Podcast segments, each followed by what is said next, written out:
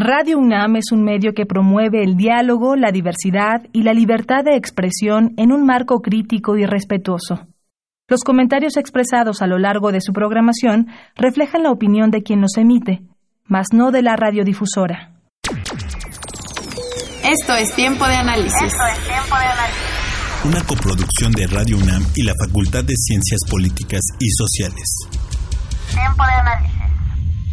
Política debate, cultura, sociedad, economía, periodismo, movimientos sociales. Opina, debate, discute, analiza. Tiempo de análisis. Un espacio donde con tu voz construyes el debate.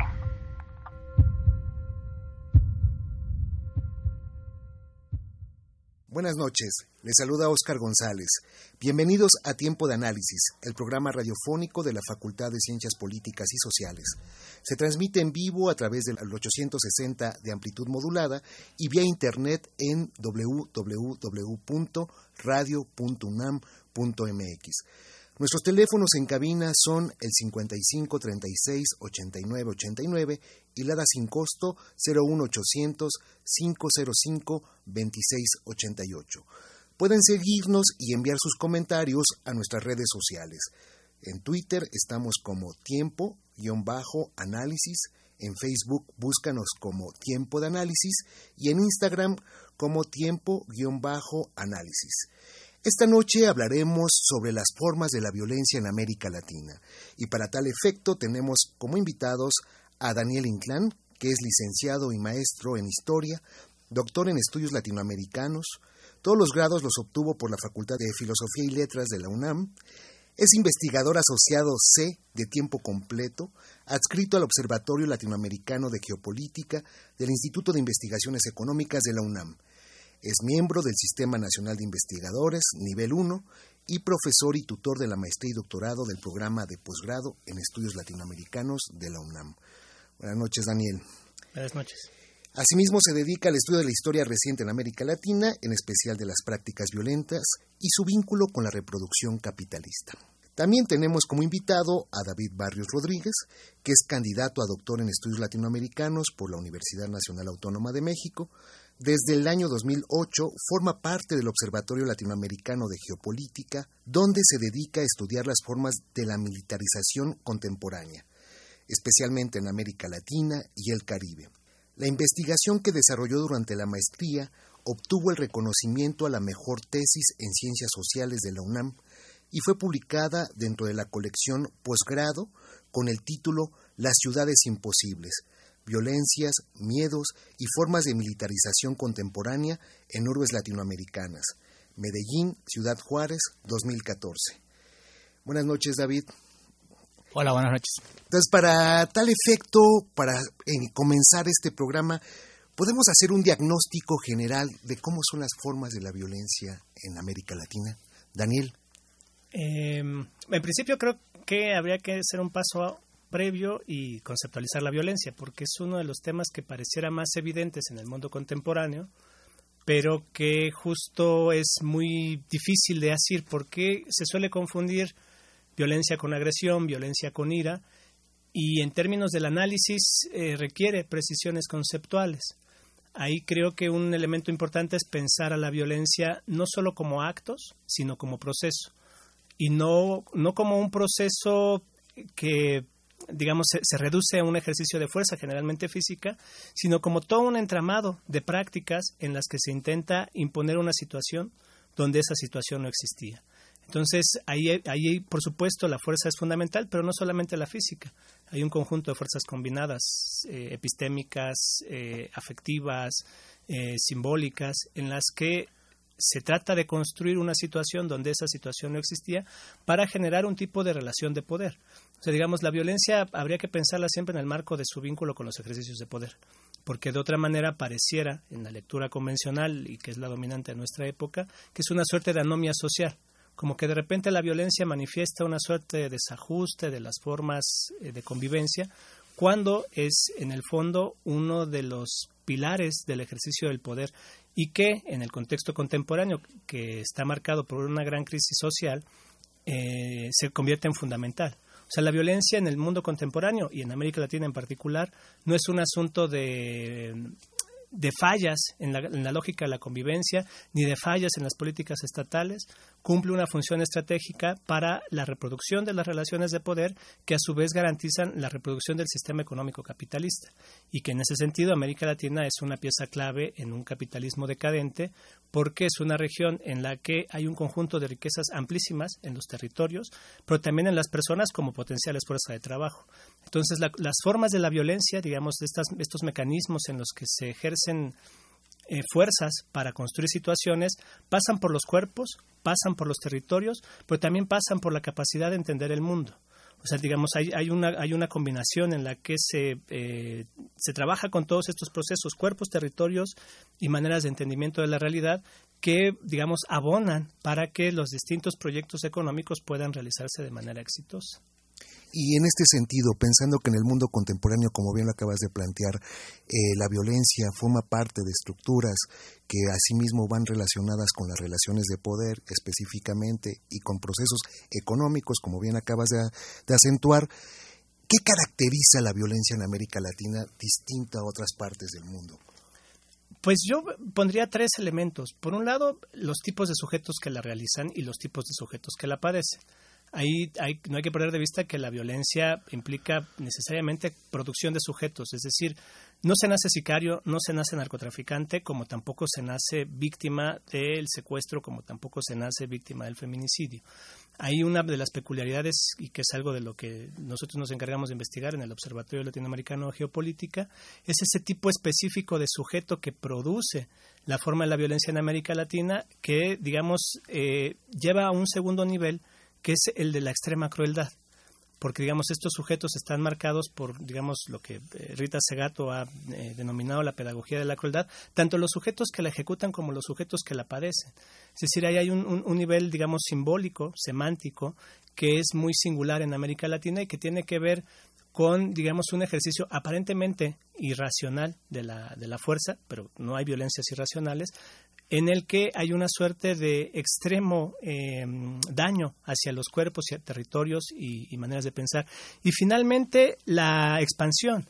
Digamos, es una violencia que parece se expande a lo, a lo largo y ancho del continente, pero que habría que considerar que toda violencia es selectiva y que no es una violencia homogénea, sino distintas formas de la violencia en las que se trabaja selectivamente por eh, segmentos, ya sea de población, por segmentos territoriales o por segmentos de entendimiento de la realidad. Entonces son estos tres elementos, sujetos que son distintos a otras partes del mundo, eh, la lógica de la pedagogía de la crueldad o esta lógica de la crueldad y finalmente eh, una expansión pero que digamos mirada con más atención eh, manifiesta un, carácter extraordinariamente selectivo para el ejercicio de la violencia. Así es, Daniel. En este caso, David, tratando de un poco llevar este diagnóstico teórico que nos presenta Daniel, en tu caso que has justo estudiado específicamente las formas de la violencia en urbes, en urbes latinoamericanas, ¿cómo podríamos en cierta medida eh, hablar de estos fenómenos en las urbes latinoamericanas que tú estudiaste? Bueno, yo creo que ahí es importante eh, pensar, digamos, en otra escala, cómo se perciben estas formas de la violencia de las que habla Daniel. Y en ese sentido, América Latina tiene algunas de las eh, cifras de violencia letal, de violencia que llamaríamos directa más altas en el planeta, e incluso por encima de lugares donde hay conflictos armados abiertos, reconocidos. Eh, tenemos algunos de los países con más asesinatos a nivel mundial. Brasil, de hecho, es el primer lugar. También por ahí figura México después de la India, eh, Colombia, Venezuela, con volúmenes muy altos de asesinatos en términos globales y también tenemos tasas de asesinato por cada 100.000 habitantes muy altas porque hay países muy chiquitos como Guatemala, Honduras o El Salvador que tienen también estas tasas muy muy elevadas por los fenómenos pues especialmente de las maras, ¿no? de las pandillas.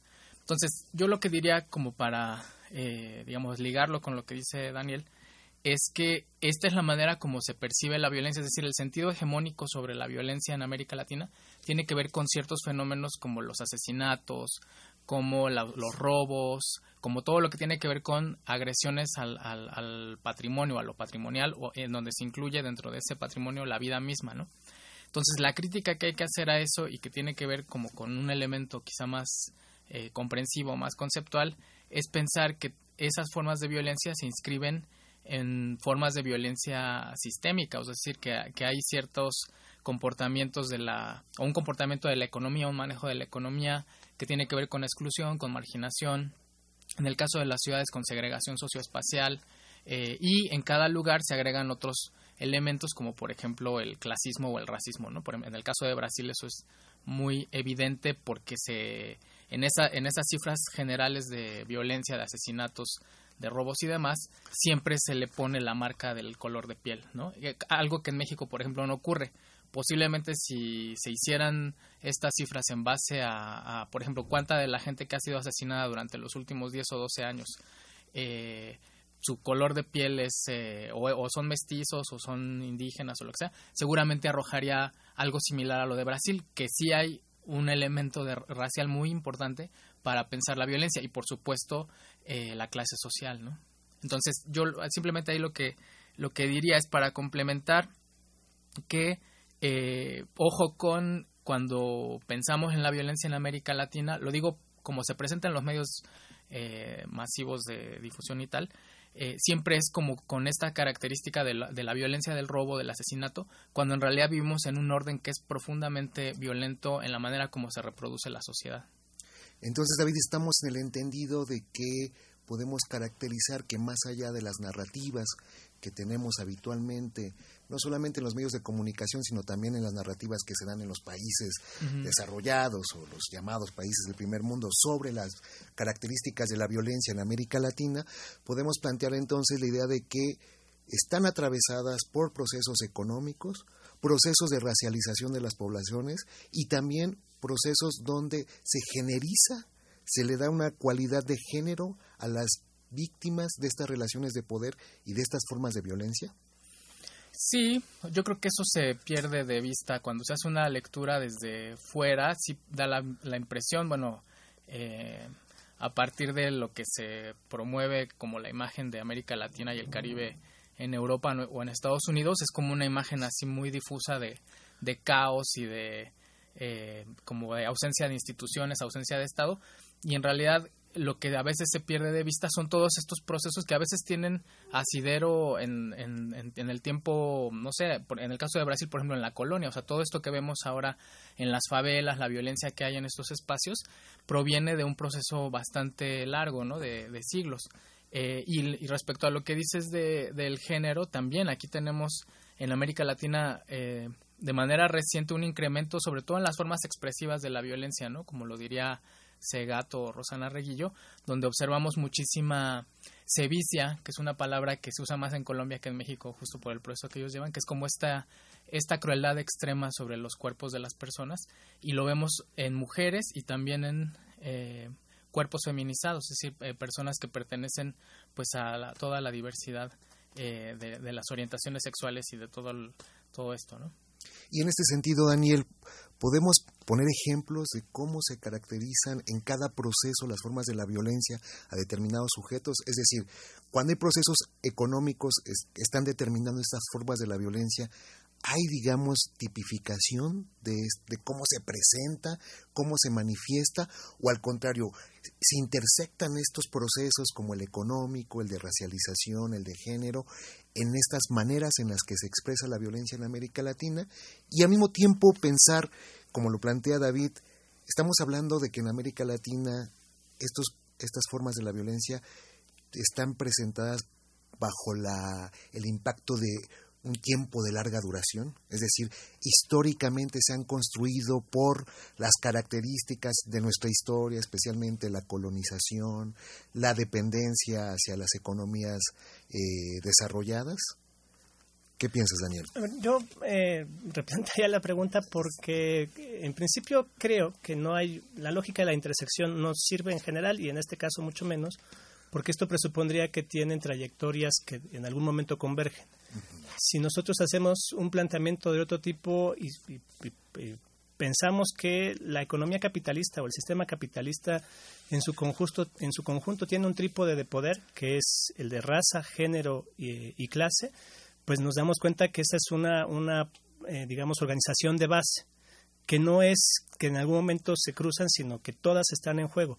Ahora, lo importante de, este, de esta perspectiva no es eh, el, el, tema del huevo o la gallina, que es primero y que es después, porque esa también es una trampa. Es pensar en, el, en la codeterminación, cuál es la que pesa más, en qué momento. O sea, hay ciertos momentos en los que la clase es más importante que la raza o el género, o en otros en los que el género es más importante que la clase, que la clase o la raza. Pero las tres están siempre cohabitando. O sea, no, la intersección creo que no funciona en este terreno. En general creo que no funciona, pues, pero en este terreno mucho menos. Y ahí me parece que hay una, una eh, construcción de base que siempre se está trabajando y que lo, ideal y el, el, el, caso específico es reconocer la, la, situación en la que opera y cuál de estos tres mecanismos es el, el engranaje mayor, el que está eh, generando el movimiento, pero siempre están acompañándose, siempre están ahí juntos.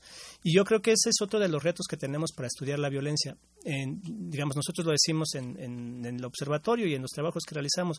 Toda crítica de la violencia debe de cumplir dos condiciones generales su condición histórica, es decir, no puede haber una crítica de la violencia que no sea una crítica histórica al mismo tiempo y una crítica que sea política.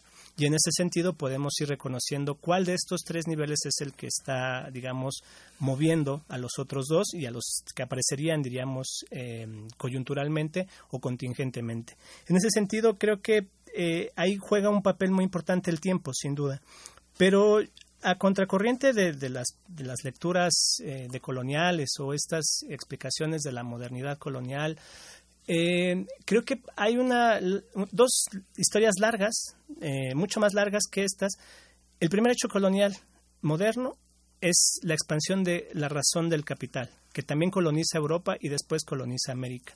O sea, no es que los europeos se despertaron capitalistas y fueron por el mundo conquistando, también fueron colonizados por esta racionalidad que implica la obtención de ganancias sin límites y una concentración del ejercicio del poder. Entonces, la historia, la, la larga historia de la dominación eh, económica es una historia que no solamente corresponde a América Latina, sino al mundo en su conjunto. Entonces ahí aparece un tema que, que tendríamos que expandir más allá de América Latina y pensar cómo se materializa en América Latina.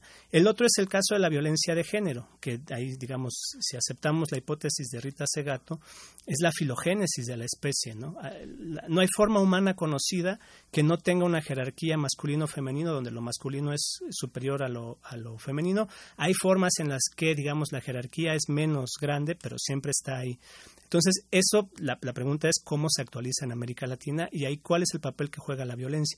Yo creo que el tema es justo salir de la, de la lectura autorreferenciada de la violencia y pensar en clave de los proyectos político-económicos a los que está funcionando, que es generalmente lo que no hacemos. O sea, cuando nosotros preguntamos y leemos eh, los periódicos, vemos los noticiarios, pensamos que todos estos muertos de repente son resultado de unos locos que están matando personas porque están solamente pensando en el trasiego de drogas o en este en el tráfico de personas o tráfico de especies animales y vegetales. Pero hay otros poderes que se están beneficiando que todavía estamos pendientes de documentar cuáles son los vínculos que hay entre esos ejercicios de, la violencia, que es cada vez más, más evidente, y el gran poder económico. Porque, por ejemplo, en Acapulco sigue habiendo inversiones de mineras extranjeras, inversión de infraestructura en ciudades como Acapulco, donde uno diría, con esa cantidad de, de, personas asesinadas, ¿quién quiere invertir ahí? No deja de correr la inversión en Acapulco y en el conjunto del estado de Guerrero, ¿no? Ahí hay ciertas, ciertas cosas que tendríamos que ir afinando para ir estudiando y dar cuenta que hay un nexo directo o indirecto con el gran poder económico. Y bajo esta premisa que nos planteas, entonces, no podemos explicar estas formas de la violencia solamente con la interseccionalidad, sino con todos estos engranajes que se conjugan para determinar ciertas formas de violencia en determinadas temporalidades y geografías. ¿Cómo podríamos, en cierta podemos hacer un ejercicio en el que digamos, en México hay determinado tipo de violencia, en Brasil hay determinado tipo de violencia, en Guatemala sucede esto? ¿Se podría hacer?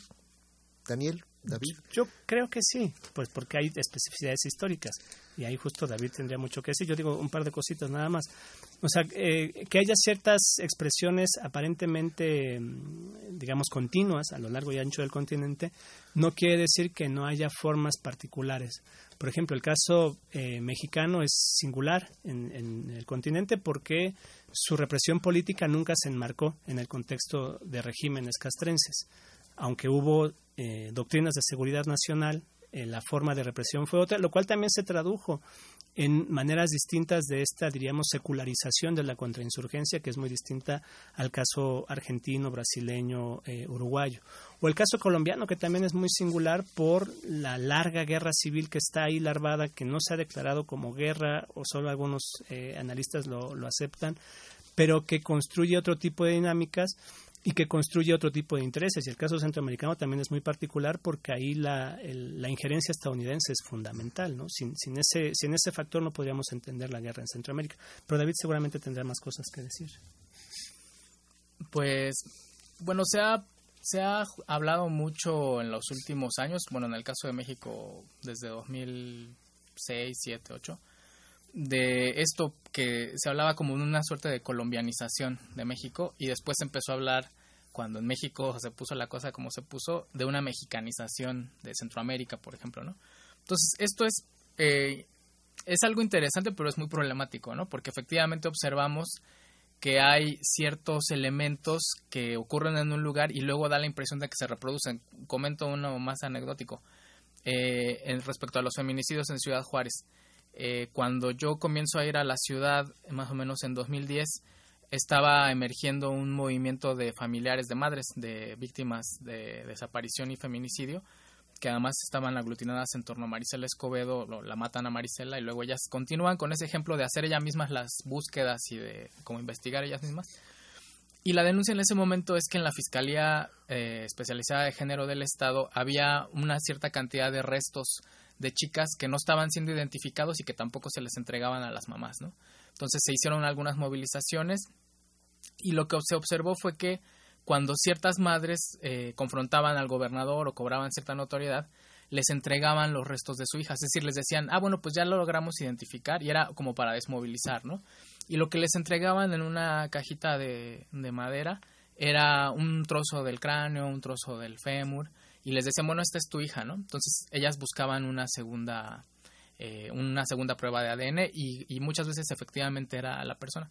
Entonces, eh, a mí me, me, da la impresión que, por ejemplo, eso que ocurrió en Ciudad Juárez, que además era como toda una estrategia para desmovilizar a las familias y para ejercer una cierta tortura psicológica sobre las familias, después se reprodujo con lo de Ayotzinapa, ¿no? Con los restos de, de Alexander Mora Venancio que se identifican en, en Austria y, eh, o sea, ejemplos como este creo que dan cuenta de que sí hay un cierto aprendizaje desde el gobierno, desde las estructuras de poder, de cómo confrontar estas resistencias respecto a la violencia o estos procesos que buscan como, como acabar con la impunidad. Eh, y hay también otras explicaciones que dicen que, bueno, que eh, lo que pasó en Ciudad Juárez después se extendió al resto del país porque era una población que por una serie de discursos mediáticos y gubernamentales se le empezó a considerar eh, no solamente superflua, sino que se le empezó como a eh, acusar de que eran como las responsables de que las mataran, ¿no? Con estas ideas de en algo andaba, por algo habrá sido, ¿no? O esto que primero ocurrió para los feminicidios, luego como que se extendió al resto de la población del país, ¿no? Eh, pero bueno, después efectivamente es problemático cuando pensamos que, bueno, todo, la iniciativa Mérida es un plan Colombia para México, o las iniciativas de seguridad para el Caribe y Centroamérica son un plan Colombia, porque ahí lo que entra en juego son proyectos distintos de contrainsurgencia, de un proceso, por ejemplo, como en el caso de Colombia, de 50, 60 años de conflicto armado si consideras los distintos episodios de violencia. Y esto no es un dato menor, entonces no, son procesos que no se pueden eh, equiparar ni tampoco se puede pensar que hay como una especie de modelo, ¿no? Tampoco es lo mismo ser frontera con Estados Unidos que Brasil, que tiene muchísima violencia, ¿no? Entonces, efectivamente creo que hay que calibrar como ciertos elementos del contexto, pero sí pensar que en algunas políticas públicas hay algunos elementos eh, similares, ¿no? Por ejemplo, de la militarización de la seguridad pública, esto es algo que ya es así como un sentido común en casi toda la región. Eh, vamos a ir a una cápsula justo para reflexionar sobre estos temas y regresamos justo para apuntalar estos procesos de militarización, especialmente en el caso mexicano, y pensar otras formas de violencia estructural que están sucediendo, por ejemplo, en el caso de Brasil, con gobiernos que tienen claramente eh, expresiones de índole un tanto fascista, ¿no? Y que están reactivando procesos de racialización y de exclusión hacia sus poblaciones. Eh, no se vayan, esto es tiempo de análisis, regresamos. Tiempo de análisis.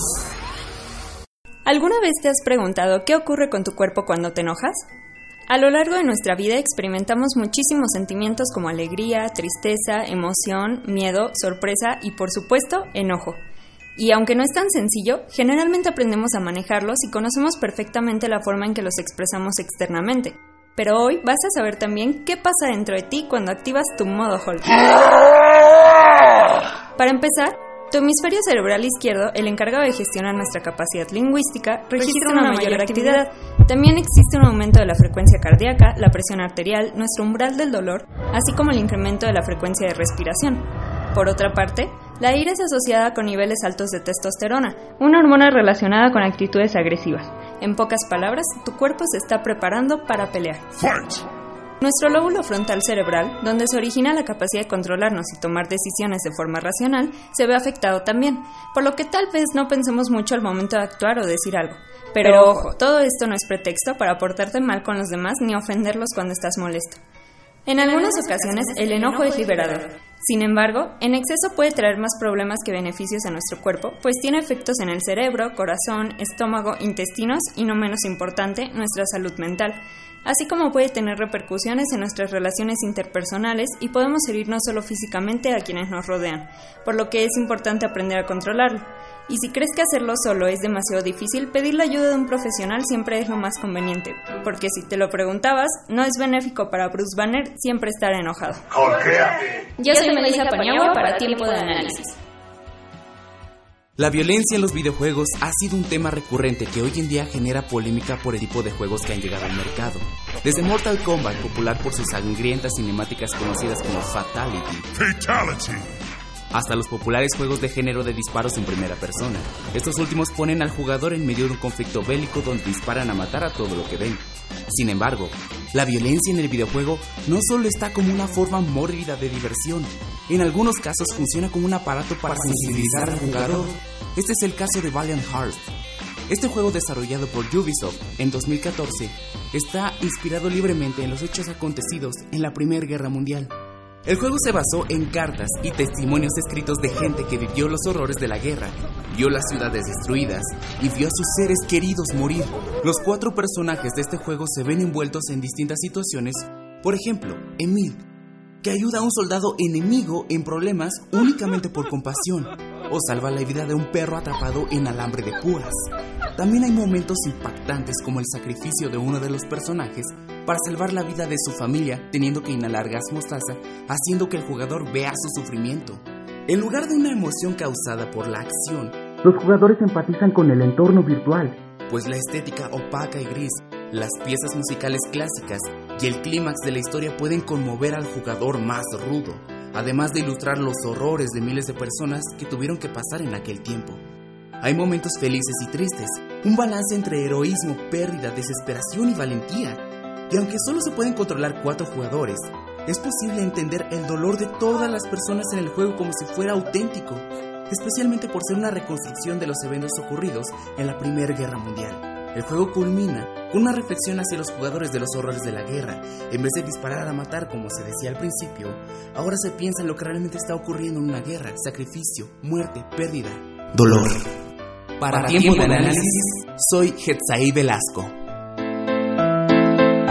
Regresamos a tiempo de análisis y justo antes de la cápsula quedamos en la posibilidad de pensar qué está sucediendo con los procesos de militarización en la región. Eh, hay un diagnóstico general en términos de pensar toda la región está atravesada por estos procesos de militarización o hay casos específicos donde justo este engranaje económico está incidiendo para que se aceleren o se implementen.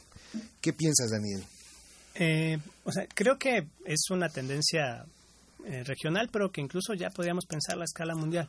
Que si la leemos como un correlato del proceso económico, militarizar los países y militarizar las estrategias de seguridad refuerza la integración dependiente con la economía estadounidense, que es la economía de guerra más grande del planeta. Es decir, los procesos de militarización en América Latina se hacen de la mano de una subordinación de la capacitación de los militares con el ejército estadounidense o con las Fuerzas Armadas estadounidenses en general, que son las que, digamos, tienen el, el saber hacer y además la capacidad material para, digamos, educar a la región y también otras partes del mundo. Pero que es un proceso económico que también anuncia una, un segundo nivel que es muy interesante también considerar, que son las formas privatizadas de la militarización en la región y donde aparecen no solamente los grupos delincuenciales como los paramilitares que también tienen un, son una expresión de esta militarización, sino formas privadas legales, ¿no? Eh, cuerpos de seguridad, cuerpos de eh, militares retirados o cuerpos o empresas que fundan eh, exmilitares estadounidenses para vender protección a empresas o ciertos proyectos económicos en América Latina. Entonces, sí es una tendencia general que tiene formas particulares, porque también, eh, si nosotros pensamos al continente en su larga historia, eh, algo que comparte casi toda la región es la idea de que son las Fuerzas Armadas las fundadoras de los países y de las naciones. Y en todos los casos, o en casi todos los casos, son las estructuras más sólidas que tienen cada uno de los países. Entonces, también depende de la, de la correlación de fuerzas cómo se generan los procesos de militarización y cuál es su, su velocidad. Y ahí, bueno, por ejemplo, en, situaciones donde hubo gobiernos castrenses, pues pareciera que son menos acelerados porque hay una suerte de presión civil para que no sean tan tan groseros, pero igual se están dando, o en países como México, donde el ejército es una de las estructuras más sólidas, si no es que la estructura más sólida del Estado, y con una, digamos, continuidad muy larga, el proceso de militarización se dio en una suerte de periodo corto, donde ahora el ejército es una empresa constructora, es una empresa que va a administrar un aeropuerto, es una, es una empresa, digamos, que genera una policía militarizada intermedia, que sería la Guardia Nacional. Depende de la correlación de fuerzas de las, de las distintas Fuerzas Armadas, pero en todo el continente sucede. Pero insisto, creo que podría mirarse también como un correlato de la integración dependiente de la economía de la región con la economía estadounidense, que es una economía de guerra. David, y en este caso la militarización eh, también va, adquiriendo distintas formas de, de, administrarse y de, y de ejecutarse. Pienso, por ejemplo, en la militarización en el caso mexicano, la diferencia entre Calderón, que fue una guerra abierta, ah, con un discurso de una guerra al crimen organizado, al narcotráfico, versus la cuarta T, que está planteando una militarización que puede ser inclusive presentada como bien lo plantea Daniel, que va a tener labores para trabajar en, cuestiones de infraestructura, para apoyar a la población, una Guardia Nacional. Tenemos aquí entonces formas de pensar la militarización que pueden ser de mayor intensidad o de menor intensidad o que se están ahí camuflajeando para no ser tan evidentes estos procesos? Bueno, primero eh, pensar que el, recurso del ejército, bueno, ya decía Daniel que en los casos de las dictaduras sudamericanas justo siempre fue como un, un argumento de, bueno, ellos son los que en última instancia salvan al país o salvan la nación y tal, ¿no? En el caso de, del combate a, a los estupefacientes o a los estimulantes ilegales, hay antecedentes desde finales de la década de los 60 para México, aunque hay algún antecedente incluso previo, ¿no? estudiado para, el, para Michoacán. Eh, entonces las Fuerzas Armadas siempre han estado eh, de alguna manera presentes o se ha considerado como que se les puede usar como, como un recurso de emergencia, ¿no? Eh, en el caso de Calderón es muy llamativo porque hizo algo que no, no es observable incluso en otros contextos como el brasileño, eh, como el colombiano, aunque el, el, colombiano, bueno, es, el territorio es también un asunto importante a considerar, que fue sacar al ejército así masivamente al ejército a, patrullar. Esto es algo que es una especificidad eh, mexicana porque eso produjo un incremento de violencia inusitado. Fue una estrategia desde todos los puntos de vista, eh, digo, considerando que lo que se intentaba supuestamente era reducir el, la violencia y, atacar al crimen organizado, que no resultó básicamente lo que ocurrió en, el, en los lugares donde hubo mayor presencia del ejército, es que el ejército mexicano se comportó como un ejército de ocupación. Eh, lo primero que hicieron fue en Ciudad Juárez y en otros lugares desarmar a la, a la población, eh, estaban presentes al mismo tiempo que había masacres en la ciudad, en fin, hubo como toda una serie de características que hicieron que rápidamente la población eh, no quisiera la presencia de las, de las Fuerzas Armadas.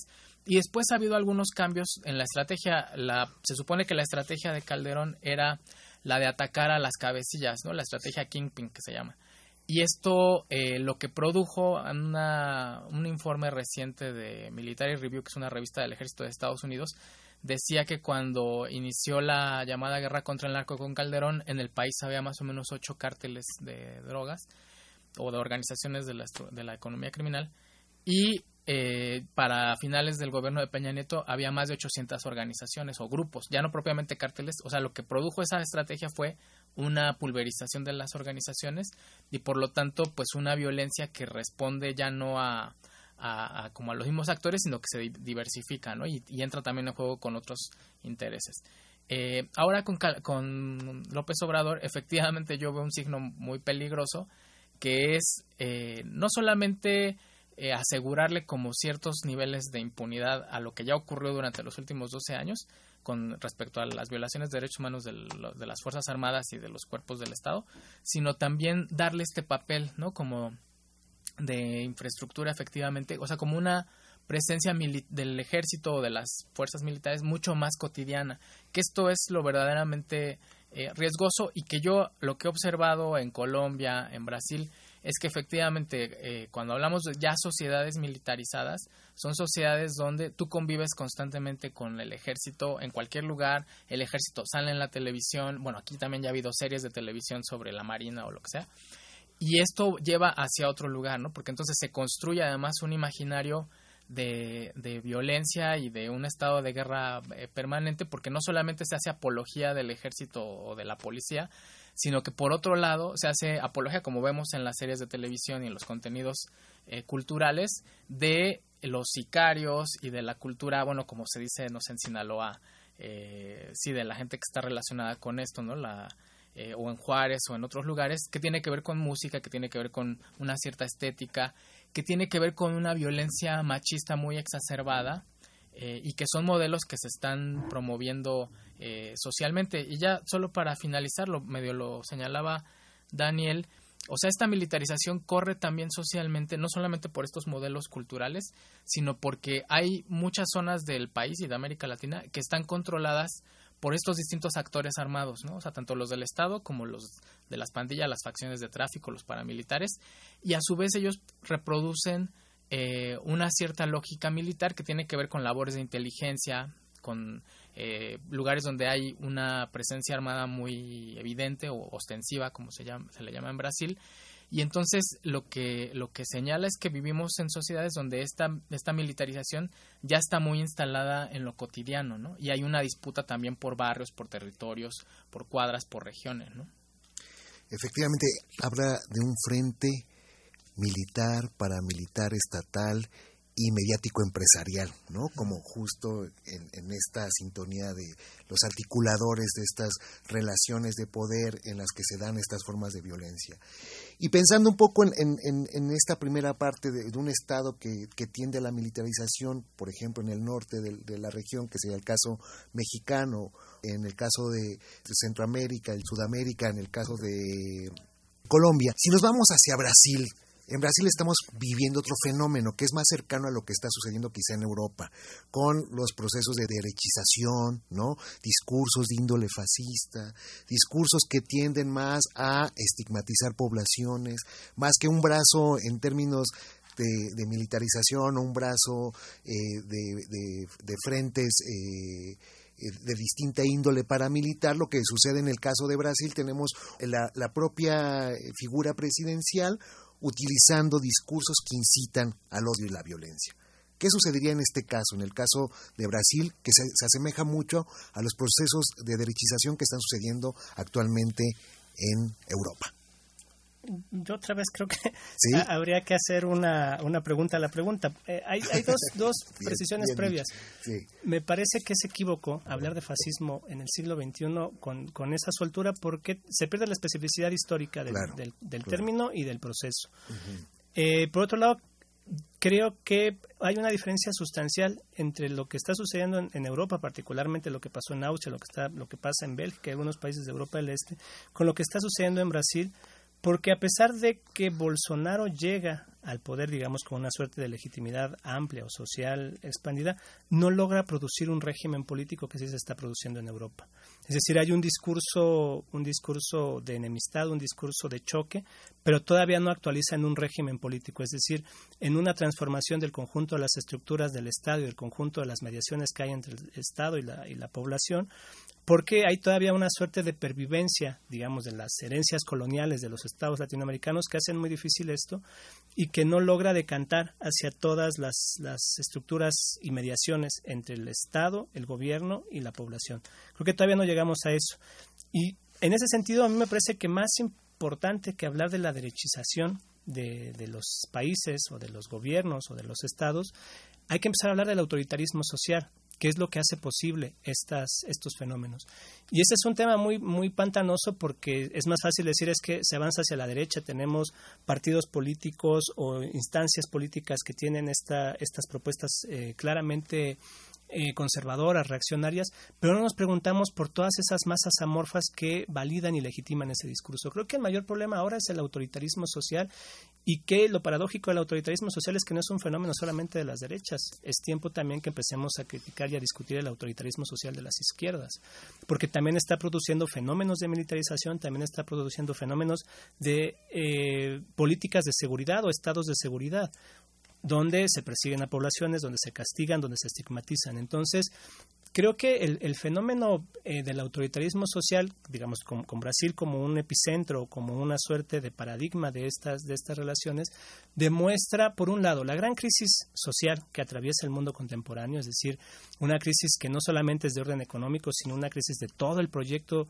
que implicó o que implica la sociedad capitalista, más allá de su dimensión estrictamente eh, mercantil y productiva, la idea de una sociedad que vive bajo las libertades, bajo la democracia, eh, lo que anuncia es el autoritarismo que produce en términos de la sociedad, la necesidad de establecer jerarquías, la necesidad de establecer soluciones eh, definitivas, porque o se reclama la autoridad, que digamos es generalmente una autoridad masculina, una autoridad donde las Fuerzas Armadas son por excelencia la masculinidad llevada al plus, o donde las personas empiezan a cumplir esa función de manera independiente, ¿no? Si no hay autoridad, pues entonces yo me convierto en la autoridad y yo resuelvo eh, los problemas de la vida cotidiana. Ahí hay un, hay un sesgo que, que valdría la pena explorar y analizar, eh, el vínculo con la reproducción del capital y el autoritarismo social. ¿no? Hay un autor alemán clásico, Max Horkheimer, que escribió un ensayito pequeño que se llama El Estado Autoritario, en el que él demostraba la necesidad del, autoritarismo estatal, de los fascismos y los em, totalitarismos europeos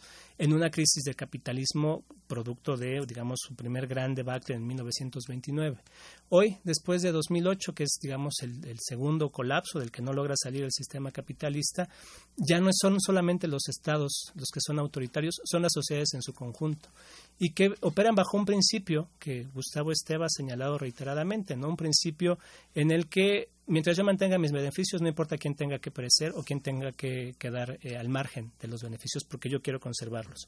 Lo cual también es parcial porque eh, paulatinamente los beneficios de todos se reducen, menos los de los grandes millonarios, lo que llamaríamos la élite en el poder o el 1%.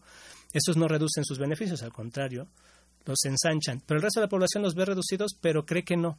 Y la idea es que yo no los pierda, pero que los demás se jodan. Y ahí aparecen los migrantes, aparecen los, las poblaciones racializadas, aparecen las mujeres, aparecen los niños, aparecen los viejos, que también son de estos otros actores de los que generalmente no se habla, ¿no? Niños y viejos parecieran como eh, actores secundarios en esta limpieza social.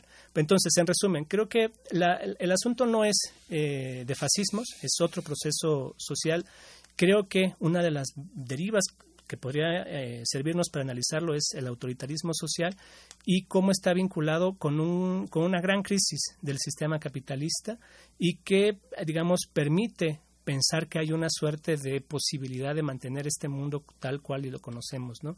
La idea de que vamos a tener un trabajo de pleno empleo, que vamos a poder eh, consumir, que vamos a tener una casa, que vamos a tener una pensión, que vamos a tener un coche, un perro y etcétera, eso ya no es posible. Y la violencia cumple ahí una función que deriva hacia una sociedad autoritaria.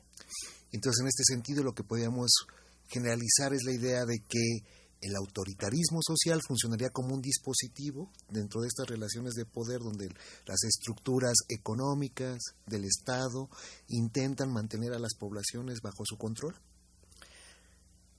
Es que David, yo, yo sí creo que hay, eh, sí hay ciertos, eh, como, hay una manera de aglutinar estas cosas. Decía Enzo Traverso, justo en un texto sobre las nuevas derechas, y decía, bueno, efectivamente es muy problemático porque es una agenda muy heterogénea, o sea, no es lo mismo Bolsonaro que algunos grupos este, de Europa, o no es lo mismo que Macri, no es lo mismo que Trump, efectivamente.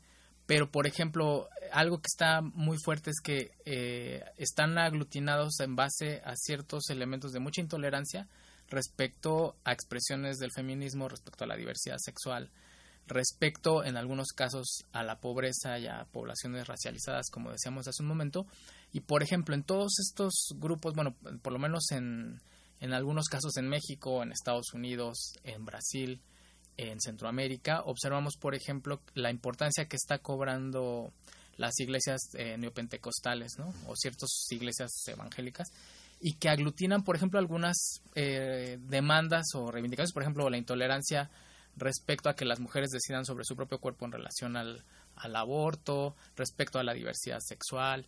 Entonces, sí hay eh, como, digamos, unas ciertas instancias que están aglutinando esto que no es propiamente una colectividad, sino como una agregación de personas que efectivamente eh, están eh, siendo eh, bombardeadas con mensajes de intolerancia por la crisis económica contra los migrantes o con intolerancias como las que ya dije hace un momento. Entonces creo que sí hay algo que está ahí en disputa, es decir, sí se genera como un cierto espacio, las redes sociales son un canal privilegiado para difundir el odio y la intolerancia, eh, es decir, si hay, si hay mecanismos que están contribuyendo a que estos discursos cobren mayor relevancia dentro de la, de la sociedad, ¿no? Yo diría, pero no sé qué opinar. Sí, Daniel, querías agregar algo. Es que yo, yo creo que seguir la lectura solo desde la posición del Estado, siendo estadocéntrica, es muy limitado. Porque, o sea, hay que considerar que el Estado ha mutado radicalmente pero también ha, digamos, cedido paso a poderes no estatales como los poderes corporativos legales y los poderes corporativos ilegales, que me parece son el fiel de la balanza en este momento, ¿no? O sea, yo creo que, o sea, sin desconocer que el Estado sí tiene una importancia fundamental, que es una suerte de administrador de la riqueza social, que no la, no la reparte, pues, para beneficio de las masas, sino para el beneficio de, de un sector, y que, que, cumple funciones y que sigue existiendo, creo que el problema no solo está ahí. Yo insisto, hay un poder económico, un poder corporativo del que poco hablamos, porque además ahí es muy difícil. O sea, pareciera que estos están en una suerte de mundo paralelo en el que las finanzas, en el que están jugando con las, las, acciones, en el que viven en islas o en, paraísos aislados del resto del mundo. Pero no hay que olvidar que la economía se rige bajo el principio de la concentración de la ganancia y la, concentración del ejercicio del poder. Entonces, no es el Estado el que concentra la ganancia, no es el Estado el que concentra el ejercicio del poder. Tenemos que avanzar hacia criticar esas otras instancias de las que poco decimos y que están metidas en nuestras alcobas, los, teléfonos inteligentes, el Internet de las cosas, eh, nuestros automóviles que también tienen computadora y piensan por nosotros, las computadoras que piensan por nosotros.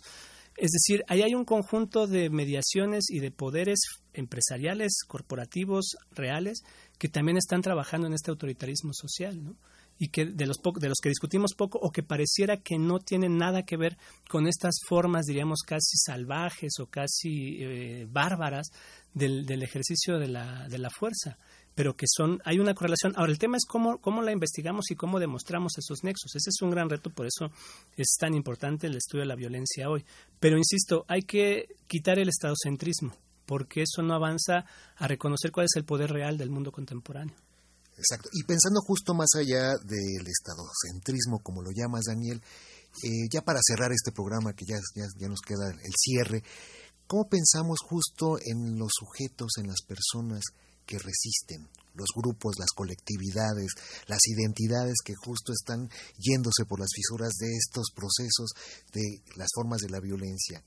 ¿Cómo están operando? ¿Cómo están actuando? ¿Cómo están llevando sus propias formas de resistencia?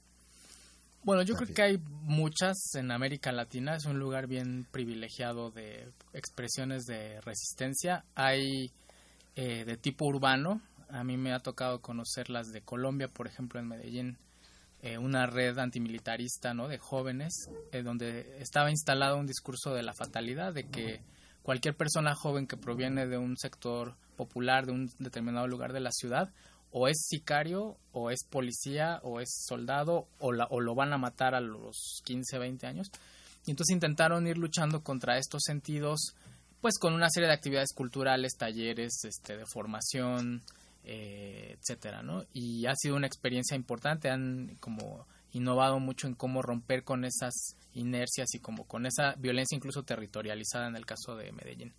Y aquí igual en Ciudad Juárez ha habido un movimiento contra la militarización muy constante que además logró eh, posicionar esa, esa idea de que la militarización era negativa desde el comienzo eh, y lograron incluso denunciar muchas cosas que estaban ocurriendo y creo que eso fueron unos ciertos frenos contra la inercia que traía la lógica de la militarización en el país.